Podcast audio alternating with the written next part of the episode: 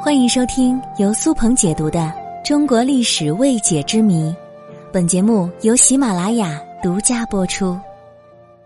大家好，我是主播苏鹏，感谢大家对我节目的支持。最近我开通了抖音账号，大家可以在抖音搜索“苏鹏有态度”来关注我，我们在视频里也可以见见面了。今天和大家聊的话题是我国古代的贬官文化。中国是一个文化的国度。喝酒喝出了酒文化，饮茶饮出了茶文化，穿衣着装便有了服饰文化，遭受贬官自然就有了贬官文化。中国历史上被贬的官员常常有饱读诗书之人，贬了官失了宠摔了跤，悲剧意识就来了。这样一来，文章有了，诗词也有了。甚至在受贬期间，亲热过的山水亭阁、足迹所到之处变成了遗迹，这些文化便形成了贬官文化。贬官文化一词出自余秋雨先生的《文化苦旅》当中。作为中国文化的一种特有现象，贬官文化具有非常重要的研究价值。有趣的是，我们看到在中国历史上，几乎所有的大文人都做过官。也几乎都遭到了贬官，不能说所有的贬官都是值得肯定和同情的，但却可以说贬官中的杰出者对我们这个民族的贡献实在难以估量，是他们引领了中国文学、艺术、哲学一次次攀上高峰。正因为遭贬，他们成就了名垂青史的佳作，这就形成了中国文学史上特殊的景观。甚至可以说是一道亮丽的风景。屈原的富国强兵政治主张对今人来说模糊而又遥远，但他在汨罗江边徘徊吟出的“路漫漫其修远兮，吾将上下而求索”，整整飘荡在中华大地数千年之久。范仲淹登岳阳楼，大笔一挥，“先天下之忧而忧，后天下之乐而乐”的名言。成为后代有作为人的座右铭。苏东坡被贬黄州，似乎并非一身尘土、满脸污垢，相反，他放达的步履将一道神秘的天光引向了那里，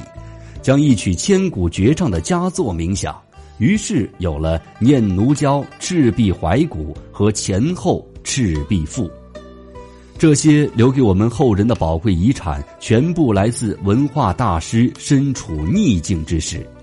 他们的遭遇于个人而言是不幸的，而对历史却是大大的幸事。试想，如果没有这些文学巨人在逆境中产生的对生命真谛的感悟，胸怀国家民族的使命感，哪有今天这许许多多脍炙人口的篇章呢？纵观贬官文化，似乎很难发现其内容消极悲观，并没有因为当事人身处逆境而表现出生命力的漫射、情绪上的孤影自怜。我们恰恰看到的只有遭变过后生命的更加强健，看到健全人格的文化良知，是真情的花开，人性的自省，生命的大彻大悟。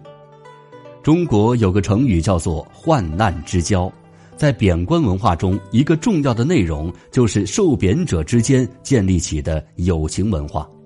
由于被剥夺了荣誉、地位、资产等等，只剩下一个无需掩饰的自我，那么官场中那些阿谀奉承的假面具完全可以揭下，人与人可以放下架子，赤诚相见，于是友情就产生了。白居易被贬江西，一夜送走前来探望的友人，在分手的浔阳江口偶遇京都漂泊至此的琵琶女，在听完琵琶女的演奏后，做了《琵琶行》这一千古佳作。《琵琶行》的精华之处，绝不是白居易对琵琶声那细腻入微的感受，而是同为天涯沦落人，相逢何必曾相识的人生感慨。由于贬官的作品大都成于山水之间，客观上又为我国的名山大川增添了丰富的人文景观和历史文化，这就为后人留下了一笔宝贵的旅游资源。今天的文化发展早已走出了贬官文化的模式，但古时候的贬官文化也启迪我们：寂寞是出成果的重要条件。大师们都是在大寂寞当中修炼而成的。那么，正在听节目的你，能够耐得住寂寞吗？